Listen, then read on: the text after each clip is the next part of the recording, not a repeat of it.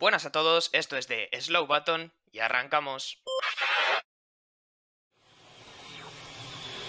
Fantastic job. Slow button on.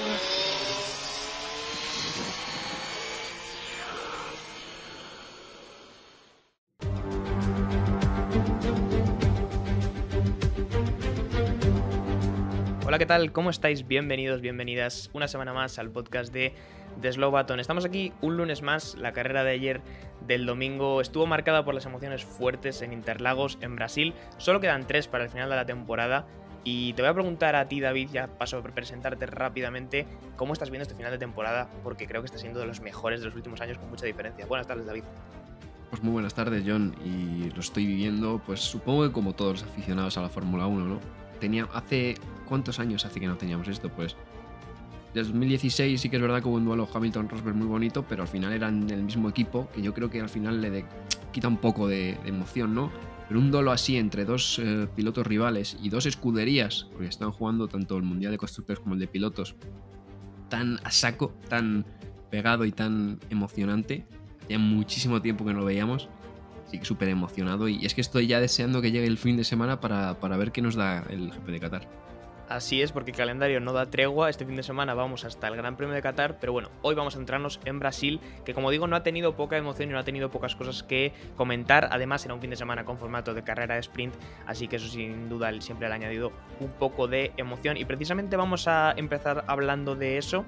Vamos a hacer un repaso muy rápido a lo que era la clasificación del viernes, es decir, el formato tradicional de clasificación. Y es que veíamos desde ya muy pronto, desde este viernes, que el Mercedes iba a tener un ritmo muy potente. Esto tal vez venía justificado porque habían Hamilton eh, había cambiado la unidad interna de potencia, iba a penalizar por ello con cinco, cinco posiciones, perdón, para para el domingo, pero bueno, veíamos que el ritmo del Mercedes era muy alto y estábamos hablando, eh, ¿verdad David? Nada más y nada menos que cuatro décimas a Max Verstappen en la segunda posición. Sí, la clasificación eh, llegó, vamos, Hamilton ya va con eso del ICE, ¿no? Después de la carrera de México estaba como un poco venido abajo todo el equipo de Mercedes, ¿no? Y ese cinco posiciones se, se antojaba pues casi definitorio para el Mundial, ¿no? Se antojaba como no podía remontar, Verstappen ganaba y se ponía el Mundial súper cuesta arriba, ¿no? Y va Hamilton en la, en la clasificación, mete cuatro décimas a Verstappen. Yo me quedé con, con un momento que, que le quitaron, fue en la Q2 creo, que le quitaron la vuelta por límites de pista y en vez de meterse a, la, a boxes y cambiar neumáticos, con los mismos neumáticos de la vuelta, tiró y aún así hizo una décima media más rápido que Verstappen. Eso fue en la Q2, la, la Q4 ya, en la Q3 ya puso eh, el tope, el turbo y vamos, eh, cuatro décimas a Verstappen, una burrada. Creo que todos nuestros oyentes estarán de acuerdo, David, y yo es que no, no lo he podido ver de otra manera en todo el fin de semana, porque es que el ritmo del Mercedes realmente daba miedo, y, y aunque la semana pasada cuando salimos de México todo el mundo tenía la sensación de que esto ya, como tú decías, parecía definitorio, es decir, que parecía que Red Bull ya había dado el último golpe en la mesa, nada más lejos de la realidad, porque si Mercedes, eh, o sobre todo Hamilton, sabe mantener el ritmo que ha demostrado este fin de semana en Brasil, que de verdad, lo digo, en la recta de Brasil daba miedo verlo, eh, creo que el fin mundial tiene poco de, de decidido por ahora, ¿no? No, el, Mercedes era un torpedo en recta. O sea, era impresionante. Hacía los, luego hablaremos de la remontada, pero es que los adelantamientos de Hamilton parecían tan, tan fáciles algunos, porque es que era un torpedo el Mercedes. Y la sensación, ¿no? De, de- pues, bueno, al final son emociones, ¿no? Hoy hablábamos con un compañero de la universidad en clase que, que yo creo que resume un poco cómo, cómo está la gente en general, el público aficionado, ¿no? Y es que después de México había ya como una sensación general de que eso estaba acabado, de que Verstappen iba a ganar. Y ahora de repente, tras Brasil, está la gente diciendo, cuidado que Hamilton gana el Mundial, que, que lo gana, porque es como una carrera a unos, una carrera a otros, y claro, sabíamos que el Mercedes iba bien en, en- en general, y sobre todo en recta, pero es que era un torpedo este fin de semana. Probablemente esa es la mayor muestra de que este eh, mundial, como no hacía mucho tiempo que pasaba, tiene máxima igualdad hasta el final. Vamos a ver cómo llegábamos hasta, hasta esos adelantamientos, hasta ese momento que, que comentábamos. Eh, después de esa quali, que, en la que decimos Hamilton salía completamente victorioso, cuatro décimas por encima de su rival directo, ya empezaba la polémica del fin de semana eh, y empezaba por un tema de penalizaciones, David, empezaba por un tema concretamente del DRS, y es que al parecer la apertura máxima del DRS de Hamilton en esa clasificación había superado los límites que establece la FIA, ¿verdad? Sí, pues que el DRS, básicamente, entre los dos aletines, eh, tiene que ser una apertura máxima de 85 milímetros. Y cuando está cerrado, de 15 milímetros. Bueno, pues el alerón trasero cerrado eh, tenía 15 milímetros de apertura, es decir, que estaba todo en orden. pero abierto eh, superaba los 85 milímetros. La cosa es que no lo superaba en todo el alerón, al parecer era solo en los laterales, por el centro no, y esto se mide con una especie de aparatito ¿no? que tienen los equipos, que es como una, redond un redondoz, una redondez ahí extraña, con una especie de barómetro para medir la presión, la fuerza que ejerces, porque es que tienes que medir ese circulito de 85 milímetros aplicando un kilo de fuerza. Y, si pasa de ahí, el, el alerón es ilegal, digamos. Entonces el de Mercedes, al parecer, por el centro no pasaba, es decir, estaba bien, pero por los laterales pasaba. Por lo que, bueno, tuvimos un culebrón tremendo, incluso pasando la noche, yo me quedé hasta la una y media de la noche a ver si sacaban algo. Dije, mira, me voy a dormir y por la mañana ya lo veré. Y me levanto por la mañana y veo que, que yo lo decidirán más tarde, que habían llamado luego también a Verstappen, por una cosa que veremos ahora, que habían llamado a Hamilton y a Mercedes otra vez. Así que madre de Dios. Sí, fue un viernes por la noche de Culebrón, un viernes por la noche de actualizar constantemente Twitter, creo que no fuimos los únicos, David. Y como tú comentabas, Verstappen también estaba involucrado en la historia. Tal vez fue un clavo ardiendo al que se quiso agarrar Mercedes, porque se vieron unas imágenes grabadas por un fan en la que justamente después de esa clasificación Verstappen se bajaba de su monoplaza, se acercaba al alerón trasero del de Hamilton y lo tocaba. Es verdad que lo tocaba, pero era una cosa eh, probablemente muy, vamos, muy sutil y nada que pudiera tener eh, ningún tipo de relación seguramente con esa abertura máxima o esa abertura que acabó siendo ilegal de Hamilton, porque sí, a pesar de que hubo que esperar muchas horas toda la noche del viernes y parte del sábado, al final la FIA decidió que el alerón de Hamilton era ilegal y por lo tanto iba a quedar descalificado. Así que el fin de semana de Hamilton se seguía poniendo cuesta arriba eh, y esto le implicaba pues básicamente que esa misma tarde la carrera sprint debe empezar desde la última posición. ¿Y qué carrera sprint tuvimos, David? Creo que sin duda, como tú me comentabas antes, la mejor de las tres de esta temporada. Nada, tremenda. Hamilton ha dicho en declaraciones que posiblemente sea el mejor fin de semana de, su carrera, ¿no? de, su carrera deportiva. Y es que, claro, el, Gran Premio ya se, planteaba catastrófico con la, posición de, con la penalización de cinco posiciones, ¿no? Pues imagínate ahora saliendo último en la clasificación sprint, a lo que luego le sumarías otras cinco penalizaciones. Bueno, pues Hamilton sale eh, ya y se quita, es verdad que son Hans y son Williams, pero bueno, es que se quita cuatro coches ya en la primera frenada y luego empieza a remontar y en 24 vueltas eh, pasa de ser de 20 a ser quinto. O sea, una auténtica burrada. Así iba a ser, y ya para repasar los resultados, pues como bien tú decías, Hamilton acababa quinto, su compañero Bottas iba a ser el que iba a liderar esa carrera sprint después de salir con los blandos y saber aguantar a un Verstappen que probablemente no estuvo ni la mitad de agresivo en la salida de lo que luego lo íbamos a ver el domingo, aunque luego lo pasaremos a, comentar. Otro que se aprovechó también de los neumáticos blandos en ese sprint fue Sainz, que consiguió una tercera posición y por lo tanto ese puntito extra.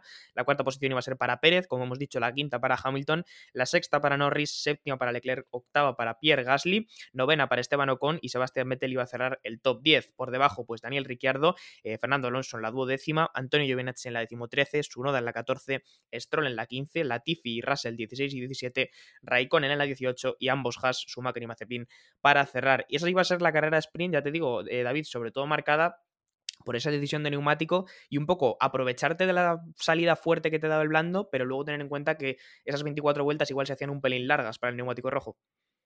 Sí, sufrieron un, poco, bueno, un poco bastante, Carlos y, Botas, ¿no? Lo que pasa que, claro, al final, eh, una de las cosas que van a cambiar para el año que viene en la clasificación sprint eh, es que no se juegan casi puntos. O sea, Verstappen, Bottas, Verstappen y Carlos, eh, 3, 2 y un punto.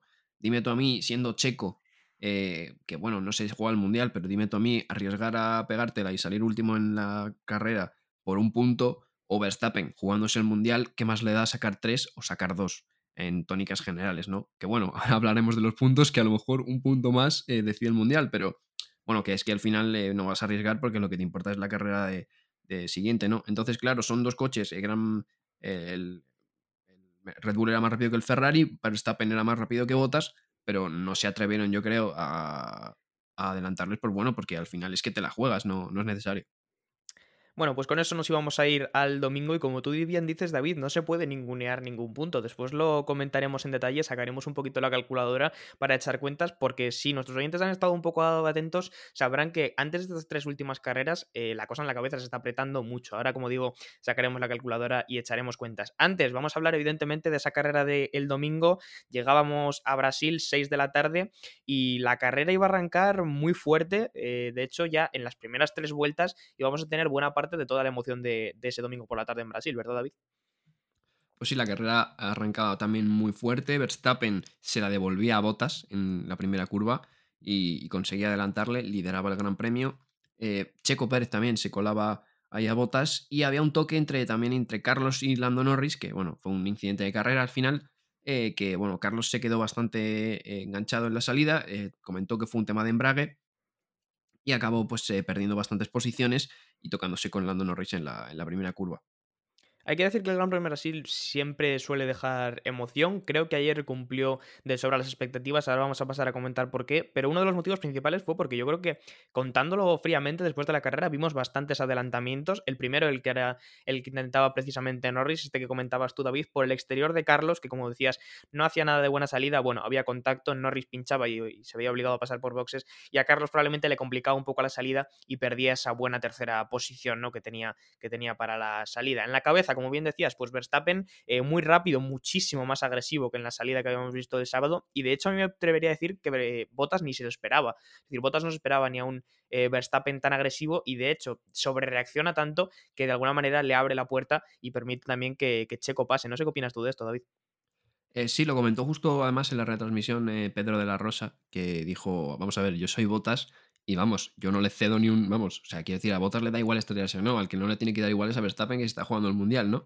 Dice, yo soy Botas y no le dejo ni un espacio. Es que me echa la hierba. Échame, pero te vas a chocar conmigo, ¿sabes? Y Botas es verdad. Eh, es, que hasta. Del, parece que del susto hasta le deja pasar, incluso, ¿sabes? Y luego encima sale con peor tracción y Checo le, le acaba adelantando también. Entonces, pues eh, Botas, otra salida que, bueno, en el equipo Mercedes no sé si estarán muy contentos con la salida que está haciendo Botas. Bueno, es verdad que se dice que Botas sale bien un día y otro sale mal. El sábado salió bien, por lo tanto, el domingo le tocaba salir mal. Aunque no rendía bien, su compañero Hamilton seguía a lo suyo, podríamos decir, y solamente le costaba apenas, creo que las primeras cinco vueltas para llegar a esa zona de la, de la carrera. Eh, aunque esa parte de la carrera también estuvo un poquito bacheada, un poquito accidentada por, vimos dos safety cars eh, diferentes, si no me equivoco, ¿verdad, David? Sí, el primero fue por, bueno, su noda se tira desde, desde mi pueblo en, plena recta principal por dentro. Y bueno, Stroll sí que es verdad que le cierra, pero es que Stroll ya estaba haciendo la curva, entonces tampoco creo que le, dé tiempo a verle. Entonces, pues eh, choca, ¿no? En la rueda de Stroll con toda la zona del alerón delantero y luego del batchboard de, de, su noda. Y el alerón delantero se queda por ahí tirado y, las piezas de frío a carbono en la curva en la curva 1, entonces era peligroso porque, bueno, podría haber pinchazo. Safety car, y luego el otro, si no, me, si no me equivoco, fue también por algo parecido, pero en plena recta de, de Stroll. Es que no sé si fue un virtual ese o. Es que creo que me estoy confundiendo. Te confirmo, creo que el segundo fue un virtual, pero creo, si no me equivoco, estuvo relacionado con lo que le pasó a Mick Schumacher. No sé si te acuerdas que dio una vuelta prácticamente entera con el alerón eh, delantero debajo del coche, lo cual daba bastante miedo porque parecía que en cualquier momento se iba, se iba a soltar y eso habría sido un accidente más grave, porque si el alerón eh, delantero se descuelga y pasa por debajo de todo el coche, pues evidentemente los daños son, son mayores, ¿no? Pero ese, como tú bien decías, va a ser el segundo virtual safety car y todo esto de alguna manera, eh, bueno, ayudaba a Hamilton y al mismo tiempo no. Eh, le ayudaba en el sentido de que el paquete se volvía a juntar cada vez que había un safety car y no le ayudaba en el sentido de que eran vueltas en las que él no podía progresar para la parrilla. Pero le dio igual, porque para la vuelta número 5 él ya estaba tercero, Botas le dejó pasar muy correctamente y básicamente delante le quedaban los dos hombres que vestían el mono de Red Bull. Primero Checo Pérez, que sí que es verdad que dio un poco de batalla bonita David, pero que no fue rival para el grandísimo ritmo que traía Hamilton. Sí, al principio le pasó muy bien, eh, le hizo una pasada tremenda a Hamilton por el exterior de la curva 1 y luego Checo se le devolvió la contrarrecta muy muy bien, salió muy bien traccionando y le cogió el DRS, pero ya para la siguiente vuelta Hamilton, que es perro viejo, pues eh, ya le pasó la curva 1 y ya no se la devolvió, trazó bien y ya no se la pudo devolver Checo. Y además un Hamilton que estuvo tremendamente enérgico, que me acuerdo que después de pasar a, a, Botas empezó a decir, eh, dile que tire conmigo, que, podemos con ellos. y empezó a tirar él, Botas no le siguió el ritmo y acabó pasando a Checo y nada llegó a Verstappen. Así fue, en la parte más emocionante de la carrera, aunque por detrás estaban pasando cosas, evidentemente la íbamos a tener en la cabeza y ahí es donde estuvo eh, completamente centrada la realización de la televisión. ¿no? Como decíamos, Hamilton que conseguía pasar a Checo, que le daba poca batalla y ya se quedaban los dos hombres de cabeza eh, para empezar la que iba a ser la, batalla, yo creo, no sé si decir de las más bonitas de la temporada, sin duda tiene que estar ahí en el top porque duró varias vueltas, hubo varias intentonas y también tuvo su parte de polémica, ¿verdad David? Pues sí, en la parte de polémica, bueno, la FIA, vamos a hablar de la FIA, porque es que la FIA a veces eh, hace cosas muy buenas, la seguridad en la Fórmula 1 incrementa muchísimo, etcétera, etcétera, pero a veces la FIA pues son como los árbitros en el fútbol, ¿no? Que realmente muchas veces te planteas y dices, vamos a ver, con la cantidad, es que así fuera hace 20 años, pero es que con la cantidad de cámaras, con la cantidad de cosas que hay, la FIA a veces no sé qué decisiones toma, de verdad, porque estamos viendo últimamente que la FIA parece que, parece que hace las cosas que, que no penaliza son penalizables y las cosas que penaliza no son penalizables. Entonces, eh, creo que he dicho lo mismo otra vez. Bueno, eh, da igual, me, habéis entendido. Quiero decir, eh, es una acción muy complicada, pero que, a ver, Verstappen frena en esa curva, la 3, ¿no? Es, si no me equivoco, la curva 4. Sí, la curva número 4, eso es. Y, bueno, Verstappen es que no, quiero decir, van en paralelo. Hamilton ya tiene tres cuartos del coche, es decir, se va a tirar ya a la curva. Y Verstappen frena muy tarde, solo hace bien, pero después alarga la trazada, alarga la trazada sin ningún tipo de intención de hacer la curva. Y claro, Hamilton se tiene que ir por fuera. Entonces tenemos los coches por el cartel de Pirelli, por fuera de la pista, ¿no? Y, claro, ahí si pones grava, eso no se puede hacer. Pero claro, es que qué necesidad tiene Verstappen de cerrar así. Quiero decir, eh, ya lo hablamos en un episodio, estas cosas tiene Verstappen que no me gustan, que hay veces que es que no, no puedes adelantarle porque no te deja. Quiero decir, para mí eso, eso para mí no es correr. Claro, ahí estuvo prácticamente el, debate o principalmente la polémica. Ahora comentamos cómo se, se ha desarrollado, cómo acabó la, cuestión y también cosas que hemos conocido hoy que hacen que todo tenga un poco más de chiste, si es que es la expresión, ¿no? Pero sí que es verdad que Verstappen evidentemente cierra de una forma muy agresiva y de una forma que tal vez, y lo comentaba ayer eh, Lobato en la retransmisión y me pareció muy correcto, si en esa curva por el exterior hay un muro, tú no te puedes permitir hacer eso, porque esencialmente lo que has hecho es mandar al otro piloto directamente hacia el muro. Eh, la cuestión está en que Verstappen hay un momento en el que creo que hace un gesto, eh, frenar tarde como tú dices está bien, pero hay un momento en el que creo que hace un gesto en el que él mismo ya sabe que ni siquiera su propio coche va a entrar en la curva. Y entonces a partir de ese momento él es más que consciente de que, de que está haciendo todo lo posible y se está yendo lo más largo posible para que Hamilton se vaya todavía más largo y el adelantamiento sea imposible. Entonces, a partir de ese punto, y a pesar de que seguimos en el debate de siempre, en que no hay un criterio bien establecido y que por eso siguen habiendo estas polémicas, pues yo creo que a partir de ese punto es, una cuestión totalmente penalizable. Y de hecho creo que todo el mundo lo esperaba. Es decir, todo el mundo esperaba que Verstappen eh, fuera a tener una penalización y que de alguna manera eh, aquella batalla tan bonita se fuera a terminar pues por la vía burocrática, ¿no? que es probablemente la peor manera de terminar. Pero no fue así, ¿verdad, David? Al final eh, la FIA decidió que no había penalización para Verstappen, que no habían visto nada ilegal. Pues no, y es que el chiste, como decías tú, era que no lo habían visto porque no habían visto la cámara on board de Verstappen. Habían visto la del helicóptero, la de la cámara y la del alerón trasero de Verstappen. Entonces decidieron que, no era suficiente para, penalizar. Y vamos a ver, han puesto lo de la cámara on board. Eh, yo creo que no hace falta verla on board para, para saber qué, qué, es lo que hace Verstappen, ¿no? Pero hoy ha dicho Michael Massey que han visto la onboard de Verstappen, que en ese momento no la tenían disponible y no la vieron, y que habían, si hubieran visto la onboard, le hubieran penalizado. Vamos a ver, o sea, no me puedo creer de verdad que el máximo organismo del automovilismo mundial no tenga a mano la cámara onboard en cinco minutos. O sea, es que no me lo puedo creer. No, es como poco sorprendente, la verdad, y sobre todo que tomen la decisión eh, sin, ver, sin ver esa cámara que es clave, porque la onboard de, de Verstappen precisamente es clave para, analizar perfectamente eh, ese gesto que hace Verstappen, ese cómo abre el giro del volante un poquito y, decide echar a Hamilton fuera, vamos, no tiene otra forma de llamarse. Como digo, todo el mundo esperaba una penalización, una penalización que al final no llegó, por lo tanto, en ese momento de la carrera Verstappen seguía adelante, es verdad que el ritmo de Hamilton seguía ahí, es verdad que Verstappen iba a seguir aguantando, pero finalmente el enorme ritmo del Mercedes iba a hacer que Verstappen cediese unas vueltas más adelante ese mismo adelantamiento, mismo punto, al final sí que lo iba a conseguir y en este caso Verstappen sí que iba a caer ¿no? en, ese, en ese adelantamiento de Verstappen, de Hamilton, perdón. Quiero que analicemos una cosa, David, que me pareció muy interesante y que habla bastante bien del pilotaje de Hamilton, porque siempre está la polémica de que, bueno, Hamilton es mejor piloto, no es tan buen piloto, ha dependido mucho del coche que tiene, pero creo que ayer se vio eh, o a lo largo de este fin de semana se ha visto que, eh, que, Hamilton es un piloto de enorme talento y sobre todo cuando estaba buscando ese adelantamiento eh, a Verstappen, el entendimiento que tenía Hamilton de cómo tenía que plantear la primera curva, asustando un poco a Verstappen para que Verstappen saliera mal y que luego pudiera ejecutar ese adelantamiento en la cuarta curva, me parece de muchísima calidad. Pues sí, es que Hamilton, Verstappen salía, siempre estaban en torno a las nueve décimas en esa curva 12 que te da toda la rampa hacia la, recta principal y con la zona de DRS. La zona de DRS es muy potente aquí en Brasil, eh, pero justo salía muy bien Verstappen de ahí, entonces Hamilton veía que no llegaba. Y con el torpedo que era el Mercedes, Hamilton le amagaba a Verstappen. Entonces le hacía que se iba a tirar al interior y de repente le frenaba por fuera. Entonces Verstappen trazaba por dentro. Y Hamilton, trazar, al trazar por fuera las S de Senna, llegaba más rápido a la siguiente recta y a la siguiente zona de res. Entonces salía mucho más pegado.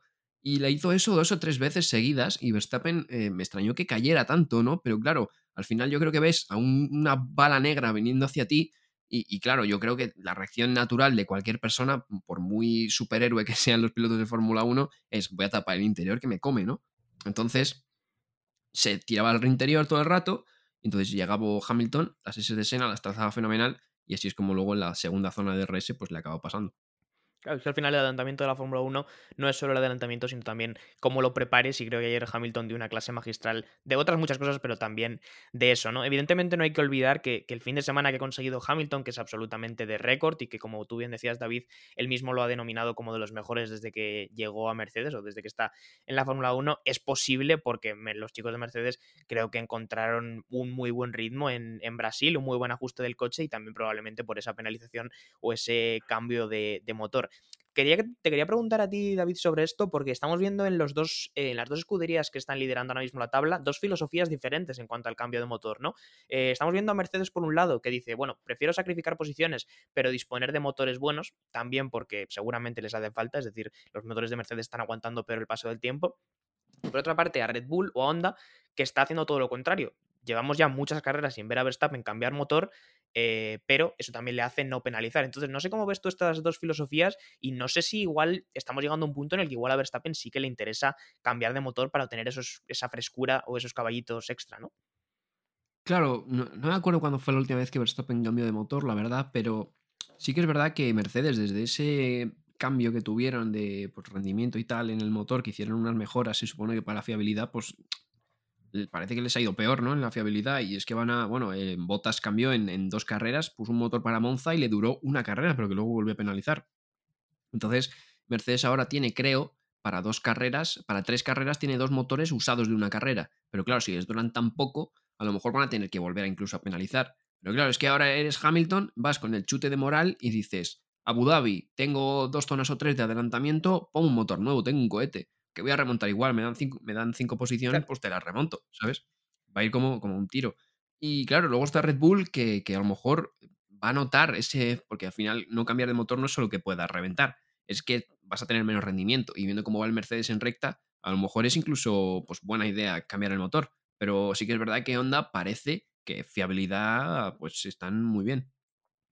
No, desde luego la fiabilidad está siendo el fuerte de, Honda, pero precisamente por eso me surge esa duda, ¿no? Quiero decir, aunque el, aunque el motor de Honda siga funcionando bien, y aunque creo que lo comentaba el otro día Christian Horner cuando le preguntaban desde la retransmisión inglesa, y decía que ellos no necesitaban cambiar motor, incluso con cierto aire de superioridad, voy a apuntar, decía que no necesitaban cambiar tanto motor porque Honda les había dado muy buena fiabilidad y porque la diferencia entre cuando tenían el motor nuevo y cuando lo tenían eh, ya usado era mínima, ¿no? Hablo de una cantidad, pero era, era ínfima, ¿no? Entonces, bueno, pues eh, ahí me surge un poco esa esa duda. No sé si tal vez eh, por ser demasiado conservadores igual se quedan atrás y, Mercedes, siendo un poquito más, bueno, vamos a tirar la casa por la ventana con los motores, pues consiguen sacarle esa ventaja, porque como tú bien decías, llegamos a circuitos donde va a haber zonas de adelantamiento y donde esta velocidad punta, que le hemos visto al Mercedes en Brasil, puede ser determinante, ¿no? Eso fue un poquito todo lo que ocurrió con Hamilton, con Verstappen, con los hombres de arriba en la carrera del Gran Premio de Brasil. Como digo, creo que una de las batallas más bonitas que hemos visto esta temporada, y eso que la temporada ha sido bastante buena.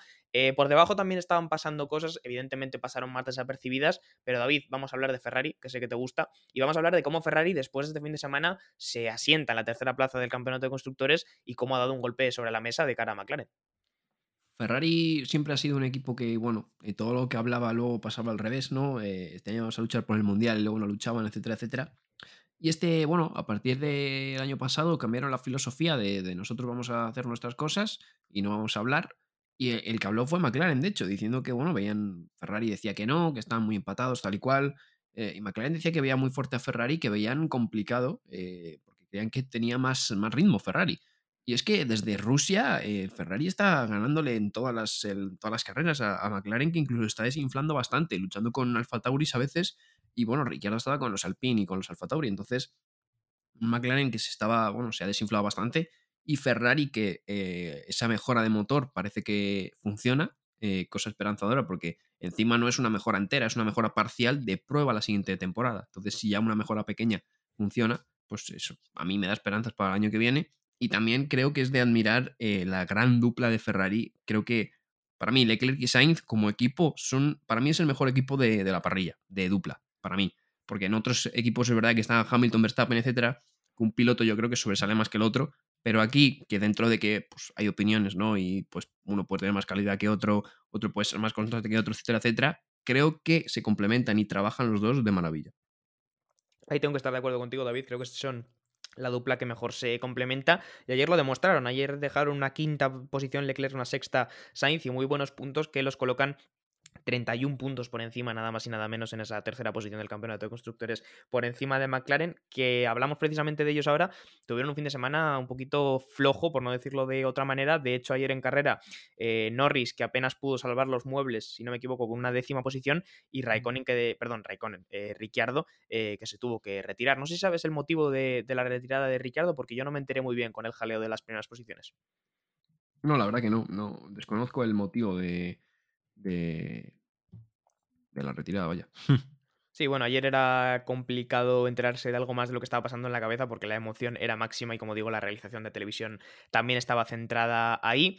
Antes de hablar de otros temas, eh, voy a pasar a comentar cuáles fueron las posiciones finales de esa carrera por no demorarlo más. Eh, como comentábamos, Hamilton al final sí que pudo adelantar a Verstappen y por lo tanto primera posición para él en uno de los mejores fines de semana que ha dejado yo creo el británico desde que está en la Fórmula 1 a nivel de calidad, a nivel de ritmo, independientemente de que os guste más o menos como piloto, creo que este fin de semana ha sido magistral. Segunda posición para Verstappen, que sí que es verdad que minimiza daños de cara al Mundial de Constructores y como digo, ahora veremos los números. Tercera posición para Valtteri Bottas cuarta para Pérez, que llegaba para salvar el día y quitarle el puntito extra de la vuelta rápida a Hamilton para que no hiciera más mella en esa distancia eh, con Verstappen. Quinta para Leclerc, sexta para Sainz, séptimo para Gasly, que sigue llevando a las espaldas Alfa Tauri, ahora hablaremos de ello. Octavo para Ocon, novena para Alonso, décimo para Norris, eh, un décimo para Vettel, después Raikkonen, Russell, Giovinazzi, Sunoda, Latifi, Mazepin y Mick Schumacher, que iba a ser el último que iba a entrar en meta con, eh, como decimos, los DNF de Ricciardo y también de Stroll, que iba perdiendo el coche por piezas, ¿verdad, David? Sí, es el segundo eh, Virtual Safety Car, que, me creía que ya estaba confundiendo porque hubo varios. Y sí, en, plena recta perdió en zona del dashboard, creo. No sé si por, también por ese toque con su noda, ¿no? De poder, es probable, ¿no? Pero sí, fue perdiendo el coche y al final, entre unas cosas y otras, eh, pues retiraron. Repasadas esas posiciones del domingo, vamos a hablar también del otro duelo que teníamos en la tabla del campeonato de constructores, aparte de ese Ferrari McLaren, que parece que se canta un poco más para la escudería italiana, que es el Alpine Alfa Tauri, que si la semana pasada nos fuimos de México con un empate a 106 puntos, ahora nos vamos de Brasil con un empate a 112, ¿verdad, David? Pues seguimos empatados, porque si Gasly, claro, Gasly era séptimo, saca 6 puntos, pero Con y Alonso les seguían y 4 y 2 pues suman también 6. Entonces siguen ahí empatados y creo que son dos, equipos muy diferentes en el sentido de que creo que uno, creo que el Alfa Tauri tiene más ritmo, por lo menos al principio de temporada. Y a lo largo de la temporada ha tenido más ritmo, evidentemente no en todas las carreras, en algunas puntuales. Pero claro, es que su noda, el pobre, está teniendo una temporada malísima, pero malísima, pésima. Y Gasly está teniendo un temporadón. Entonces es un piloto que sí que está aprovechando, yo creo, ese potencial del coche, si no incluso sacándole un poco más del que tiene. Y está haciendo una gran temporada. Y luego tenemos a dos pilotos como Ocon y como Alonso que dentro de que, bueno, algunos, Alonso al principio de la temporada le costó un poco más, luego ya ha ido eh, sobre raíles y Ocon tuvo un momento que también tuvo una, zona de mala temporada y por la mitad de temporada o así, pero en general han sido dos pilotos muy fiables, ¿no? Y muy regulares en el sentido de que, bueno, el Alpine no da para mucho más, pero bueno, siempre están ahí séptimos, sextos, octavos, novenos, incluso, bueno, esa victoria de Ocon y ese gran cuarto puesto de Alonso en Hungría, pero eh, han sido pilotos bastante regulares, entonces creo que es esa lucha un poco entre un piloto que se está saliendo y está tirando ese coche que va muy rápido y dos pilotos que tienen un coche a lo mejor un poco inferior, pero que están siendo bastante regulares. Pues vamos a ver cómo se decide ese duelo por la quinta plaza, porque aunque parezca una cosa, una tontería, digamos que eh, por esa quinta plaza también se están decidiendo millones de presupuesto para el año que viene, así que los dos equipos estarán interesados de, conseguir ese, ese, presupuesto extra. Y vamos a ir ya terminando hablando precisamente de lo que llevamos diciendo todo, todo el episodio, que es el tema de los puntos, David. Hay que sacar la calculadora porque el Mundial de Pilotos ahora mismo, a tres carreras del final, eh, tenemos a Verstappen con 332,5 puntos en cabeza, seguido por Hamilton con 318,5. Esos son 14 puntos de diferencia. Y hay que aportar aquí algunos datos, como por ejemplo, y ahora me haces tú las cuentas y lo, el planteamiento que hemos comentado antes, David, pero hay que sacar aquí algunos datos y decir que si ganas una carrera y tu competidor directo, está en este caso hablando de Hamilton y Verstappen, acaba segundo, estás recortando, en el caso de que fuera Hamilton, por ejemplo, recortaría una distancia de 7 puntos. Es decir, lo que ganas respecto a tu rival son 7 puntos. Teniendo en cuenta que la diferencia ahora mismo es de 14 y que hay tres carreras para el final, la cosa está interesante, ¿verdad, David? Pues muy interesante, y es que la victoria, si vamos a dejar de contar vueltas rápidas, porque es que las vueltas rápidas va a ser algo que incluso puede que sea definitorio, aunque claro, están tan emparejados que las vueltas rápidas nos las suelen hacer o Botas o Checo, que van un poco más rezagados y tienen eh, parada gratis, digamos. Pero así que sin contar con vueltas rápidas, la victoria da 25 puntos y la pues, segunda posición da 18 puntos, con lo que decía John, 7 puntos de diferencia. Si ahora mismo Hamilton tiene una desventaja de 14 puntos, tendría que ganar eh, dos, si gana dos carreras y Verstappen hace segundo en dos carreras, quedarían empatados. Es decir, si Hamilton, por ejemplo, gana Qatar y Jeddah y, Verstappen queda segundo en ambas, llegarían a Abu Dhabi empatados. Y ahí sería quien ganase, pues, eh, quien ganase la carrera, pues ganaría el mundial, ¿no? Pero si Verstappen gana o Qatar o Jeddah, Hamilton llegaría con una desventaja, ¿no? Por ejemplo, gana una a cada uno y esto contando siempre con que el otro sea segundo. Es decir, no vamos a entrar en si quedará tercero o cuarto, porque ya nos metemos en un lío tremendo. Es decir, Hamilton necesita ganar las tres carreras que queda si Verstappen es segundo, porque si Verstappen eh, gana una de las carreras con Hamilton siendo segundo, gana el mundial. Es decir, Hamilton, si Verstappen no cae, es decir, necesita a Botas, porque si Verstappen no cae de la segunda posición, Hamilton tiene que ganar las tres carreras que quedan. Claro, es muy importante eso, ¿no? Quiero decir, Mercedes le va a hacer falta botas justo antes de que se vaya a ir por la puerta de atrás un poco, más que nunca, porque les va a hacer falta para que Verstappen no consiga esas segundas posiciones. Y es que Hamilton depende única y exclusivamente de sí mismo. Verstappen con esa ventaja de 14 puntos ahora mismo tiene un poco más de flexibilidad, pero Hamilton depende de sí mismo. Y si Verstappen consigue quedar en todas las carreras segundo, a Hamilton le hace falta ganar todo lo que queda hasta el final de temporada. Y también se puede dar ese escenario muy bonito que tú comentas, ¿verdad, David? Que es que si Hamilton gana las dos siguientes carreras, que es una posibilidad real, con Verstappen segundo, porque estamos asumiendo que es el escenario más posible, ¿no? Eh, llegarían a la última completamente empatados y ahí sí que sería ya un salvar los muebles, un salvar el campeonato en última carrera y creo que para la Fórmula 1, para todos los aficionados, sería especialmente bonito poder ver por fin un mundial que se, que se decide en la última carrera. Así se quedan las cosas en el Mundial de Pilotos. En el de Constructores la distancia es un poquito diferente y los cálculos no los vamos a hacer porque son más complicados teniendo en cuenta cuatro pilotos. Pero bueno, lo comento que Mercedes ahora mismo primero con 521,5 puntos y Red Bull segundo con 510,5. Así que la cosa, David, no puede estar más apretada y qué final de temporada vamos a tener. Yo creo que es, es que estoy hasta emocionado cuando te lo digo. Nada, tremendo, tremendo. Y lo estábamos comentando justo antes del episodio. Esos eh, puntos de 0,5 de, de Spa, qué pena que Hamilton y Verstappen coincidieran en el 0,5, porque como llegara uno de los dos a ganar el mundial por medio punto de una carrera que no se disputó, es que, bueno, me estoy imaginando la que se puede liar, ¿eh? Porque claro, ya no nos acordamos nadie de Spa, pero es que imagínate que gana Verstappen por medio punto por esa carrera que no se disputó. Bueno, bueno, sería, bueno, bueno, sería impresionante. Bueno, pues yo creo que lo principal que podemos hacer todos como aficionados al Fórmula 1 es disfrutar de esto, disfrutar de la emoción, disfrutar de la rivalidad sana que ya tocaba. Eh, creo que después de muchas temporadas de dominio absoluto ya nos tocaba vivir un poco de emoción, eh, sobre todo en un año que va a ser de transición. Ya el año que viene llegamos con las nuevas reglación, regul- reglamentos, perdón, estoy hasta nervioso de la emoción, eh, y no sabemos lo que nos va a deparar. Así que, como digo, disfrutemos este año de la emoción que nos está dando este final de temporada tan apretado. Como decimos, tres carreras para el final. El siguiente va a ser este fin de semana que viene en el circuito de Qatar, eh, circuito nuevo para la Fórmula 1, ¿verdad, David? No sabemos muy bien qué esperar de, este trazado. Pues sí, llegamos al circuito de los Sail, viejo conocido del campeonato de MotoGP, que abre siempre, bueno, siempre, no sé si siempre, pero suele abrir el calendario de, MotoGP. Y es un circuito que la verdad que, bueno, para motos está bien, eh, porque, bueno, en las motos hay muchísimos adelantamientos, ¿no? Pero, claro, llegamos a la incógnita de la Fórmula 1 con ¿se podrá adelantar? No. Entonces, bueno, parece que, que hay una zona clara que evidentemente es como la de todos los circuitos, ¿no? De recta principal, DRS, primera curva, ¿no? Pero luego veremos a ver si hay algún otro punto así interesante para poder meter el coche. Pues nada, solo habrá que esperar hasta este domingo para salir de dudas, después una semana de descanso y después otros dos grandes premios seguidos, los de Jeddah y Arabia Saudí. Y señores, dentro de un mes prácticamente tendremos campeón del mundo de Fórmula 1 si todo ha ido bien. Apenas queda un mes de esta temporada 2021 y como digo, la emoción sigue en todo lo alto. David, te voy a despedir porque hemos llegado ya básicamente al final del episodio después de todo lo que hemos comentado. Muchas gracias por estar aquí. pues muchas gracias a ti, John, a todos y nos vemos en el siguiente fin de semana con el GP de Qatar. Nos vemos, David, y os doy las gracias, evidentemente, a todos los oyentes que nos seguís acompañando ya en este episodio número 35. Esperamos que estéis disfrutando de este final de temporada también con nosotros. Os recuerdo que nos podéis seguir en redes sociales, en Twitter, en Instagram, como The Slow Button, que estamos subiendo mucho contenido ahora de cara a este también a este final de temporada. Y nada, nosotros nos despedimos. Muchas gracias eh, por estar aquí. Nos vemos la semana que viene en Qatar. Chao, chao.